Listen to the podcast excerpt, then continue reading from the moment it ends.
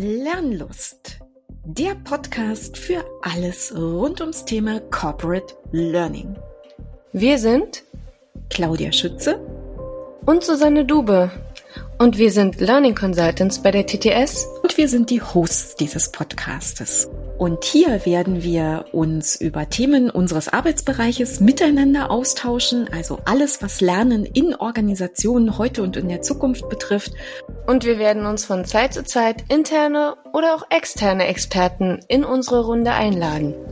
Und wir freuen uns, wenn ihr dabei seid.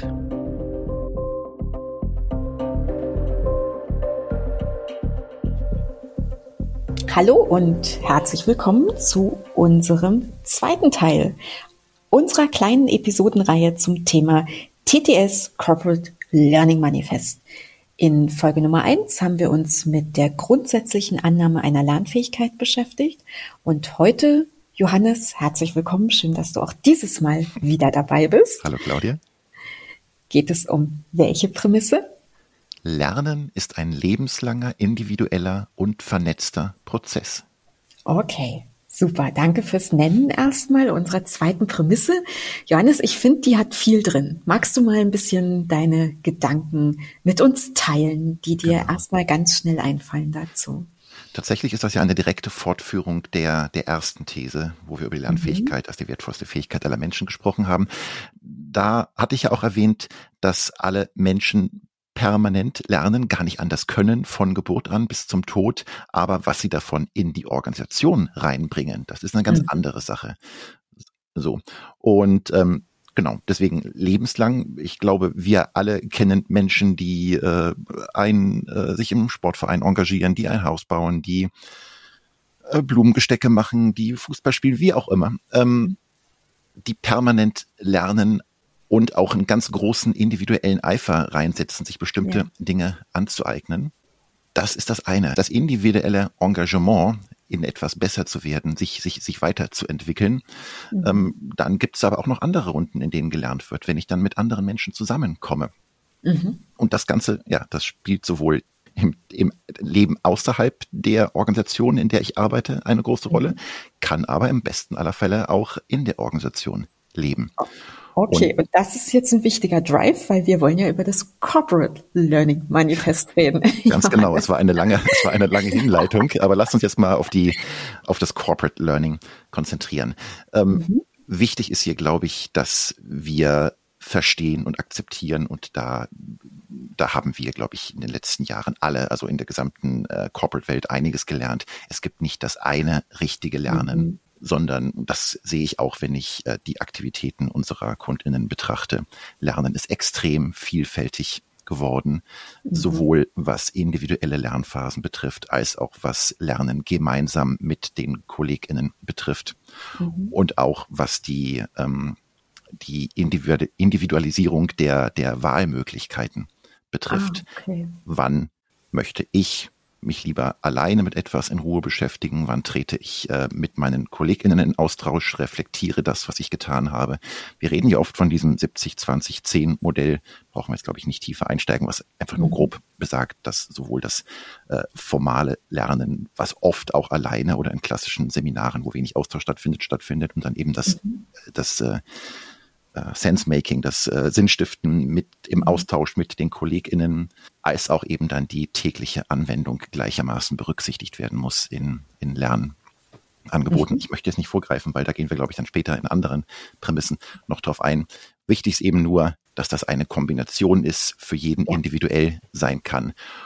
Und das und muss, Johannes, muss, muss nicht nur muss, kann, sondern ja. muss, finde ich, weil ähm, wenn wir uns die Prämisse nochmal Wort für Wort angucken, dann sagen wir da nämlich, Lernen ist ein Pünktchen, Pünktchen individueller Prozess. Und allein wir beide wissen voneinander, dass unsere Lernprozesse für Themen, die bei uns natürlich im Corporate-Kontext stattfinden, zu denen wir uns austauschen, unterschiedlich sind. Und ich glaube, wir, es ist ein Zeitpunkt erreicht, wo wir dieser Unterschiedlichkeit in aller Wertschätzung mehr Rechnung tragen, aber ich glaube auch noch mehr Rechnung tragen müssen, indem wir eben einfach auch uns bemühen, diesen sogenannten Blended Learning Mix einfach noch größer und noch facettenreicher zu gestalten, um eben noch mehr individuellere Bedürfnisse ohne dass es auch heißen muss, dass dafür die Kosten explodieren müssen, das ist ja vielleicht auch eine relativ wichtige Anmerkung, mhm. anbieten zu können. Stimme ich dir absolut zu. Mhm. Und es gibt eine dritte Komponente in deiner Prämisse und das ist der vernetzte Prozess. Magst du dazu noch mal was sagen, Johannes? Ja, ähm, ich überlege gerade, ich, ich glaube, ich bringe einfach mal ein Beispiel. Ich äh, ja, äh, habe in den, in den sehr entspannten Sommerferien beschlossen, ich würde gerne Ukulele spielen. Oh, äh, cool. Ukulele spielen lernen ähm, ohne, ohne großen Anspruch. Ich möchte einfach nur klimpern. So, ähm, dann habe ich mir gedacht, wie, wie mache ich das am besten, ohne jetzt groß äh, Unterricht zu buchen und mir eine Musikschule suchen zu müssen. Habe dann im Internet ähm, rumgefragt auf, auf Mastodon und Twitter und so.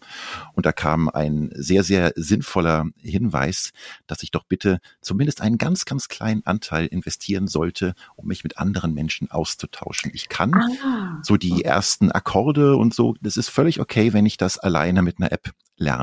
Aber eine, eine Reflexion, an einen Austausch darüber, ob ich äh, die richtige Haltung habe, ob das Ganze auch irgendwie dauerhaft ohne, ohne Fingerschmerzen funktioniert, ähm, dafür brauche ich Reflexion und Austausch. Da ist jetzt vielleicht das mhm. Ukulele-Spielen noch ein relativ einfaches, banales Beispiel. Umso wichtiger ist es ja bei theoretischeren Inhalten oder bei, bei Inhalten, die sehr ähm, prozessual äh, verwoben sind mit den, mit den Arbeitsabläufen, dass ich ähm, dass ich mich mit anderen Menschen austausche, ob das, was ich hier theoretisch äh, mir angeeignet habe oder auch vielleicht individuell alleine praktisch angeeignet habe, ob das den anderen wirklich äh, sinnvoll erscheint, ob man hier was verbessern kann. Reflexion. Oh ja. ja. Ja, absolut. Oh Mann, Johannes, und das macht eigentlich unser, unser Riesenthema des Social Learnings, des Miteinanderlernens, des Peergruppenlernens auf.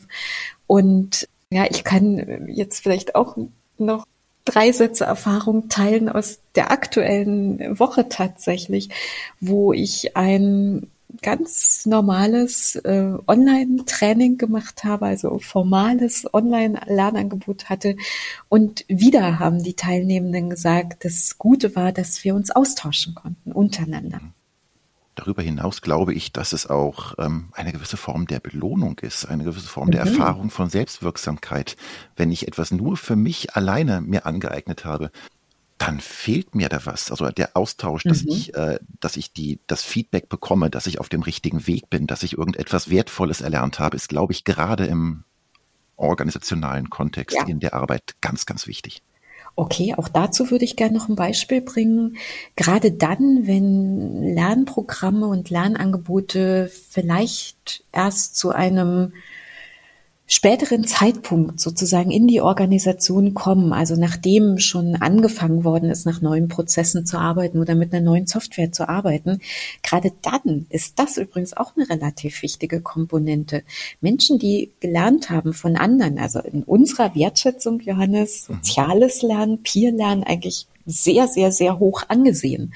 Und trotzdem ist natürlich wenn es davor kein formales Lernangebot gab, die Gefahr, dass sich so kleine Feinheiten einschleifen, die eben doch nicht ganz korrekt sind, weil man es einfach nur von irgendjemandem übernommen hatte, der es auch nicht ganz korrekt wusste. Und deshalb sind übrigens dann solche Angebote nach einiger Zeit, du hast eben was gesagt, Selbstwirksamkeit, Belohnung, auch wichtig, um sich vielleicht am Ende eines dann etwas später gelagerten formalen Lernangebots auf die Schulter zu klopfen und zu sagen, hey, ich mache schon fast alles richtig von dem, was ich selber und im Austausch mit anderen gelernt habe. Und jetzt gab es einfach nochmal den letzten Schliff. Also durchaus, finde ich, hat das auch eine wichtige Komponente. Mhm. Und das bringt mich dazu, dass ich gerne sogar noch einen, das Ganze noch mehr ausdehnen mhm. möchte, wenn ich an, an eine Learner Journey denke, die wir ja äh, gerne entwickeln. Mhm. Ähm, und äh, eine Learner Journey sehen wir ja nicht als Beginn der formalen Lernphase und dann irgendwie nach einer Woche ist die formale Lernphase beendet und dann auch die Learner Journey beendet, sondern uns ist es ja ganz, ganz wichtig, dass wir mit berücksichtigen, wie kommen die Mitarbeitenden überhaupt an das Thema dran? Sind sie inspiriert mhm. durch die Arbeit mhm. der, der Kolleginnen? Sind sie irgendjemanden mhm. auf dem Flur begegnet, der oder die ihr davon erzählt hat? Das ist der, der ganz Anfang. Also das, mhm. äh, wie ich an ein Thema komme, hat ganz, ganz oft mit Vernetzung zu tun. Und fast noch wichtiger finde ich dann, was passiert, nachdem ich meine Kompetenzen aufgebaut, angewendet, ja. bewiesen habe. Wie kann ich durch meine Arbeit, durch meine Reflexion mit den Kolleginnen dazu beitragen, dass das Thema über das ich gelernt habe, sich mehr etabliert, immer besser wird, dass meine Kolleginnen davon erfahren, wie wichtig es ist. Dazu muss ich in den Austausch mit Menschen treten. Absolut, Johannes. Das ist ja Wasser auf unsere Mühle von der Idee, dass wir Foren anbieten wollen, dass wir Communities betreuen, dass wir ähm, Peer-Learning-Formate ermöglichen wollen und ähm, einfach den Menschen genau dafür einen Raum und eine, eine Form geben wollen, in der sie diesen Austausch und das Voneinander im vernetzten Lernprozess betreiben können. Mindestens in der Organisation, idealerweise sogar auch nach draußen aus der Organisation hinaus. Absolut, guter Punkt, Johannes. Sorry, den hatte ich gar nicht äh, im Auge bis jetzt. Natürlich, die Corporate Learning Community ist doch eigentlich unser allerbestes Beispiel dafür, dass Menschen eben über ihren Organisationstellerrand gucken und sagen, wir reden über Dinge, Klammer auf, über die wir reden dürfen, Klammer zu, in dem Austausch mit anderen und lernen voneinander, was man erfolgreich umsetzen kann, aber eben auch Fehler, die man vielleicht vermeiden kann, ohne sie selber zu machen. Genau. Guter Punkt. Super. Danke für die Ergänzung. Johannes, Nummer zwei. Lernen ist ein lebenslanger. Darüber haben wir noch nicht ganz so viel gesprochen, aber ich glaube, das erklärt sich. Individueller, das haben wir thematisiert und vor allen Dingen haben wir ganz viel über Vernetzung gesprochen. Also ein lebenslanger, individueller und vernetzter Prozess. Johannes, vielen Dank für Prämisse Nummer zwei. Danke dir, Claudia. Ach ja, habt ihr uns eigentlich schon abonniert? Das geht überall da, wo ihr eure Podcasts am liebsten hört. Lernlust gibt es alle drei Wochen neu und wir freuen uns sehr auf euer Feedback und vor allen Dingen auf den Austausch mit euch. Ihr könnt uns auf Podigy schreiben oder bei Twitter oder LinkedIn. Und sagt uns doch auch gerne, was euch besonders gut an unserem Podcast gefällt und wo wir vielleicht auch noch besser werden können. Und gebt uns sehr gerne eine Bewertung bei Google Podcasts oder einem anderen Portal eurer Wahl. Also, wir hören uns bei der nächsten Lernlust.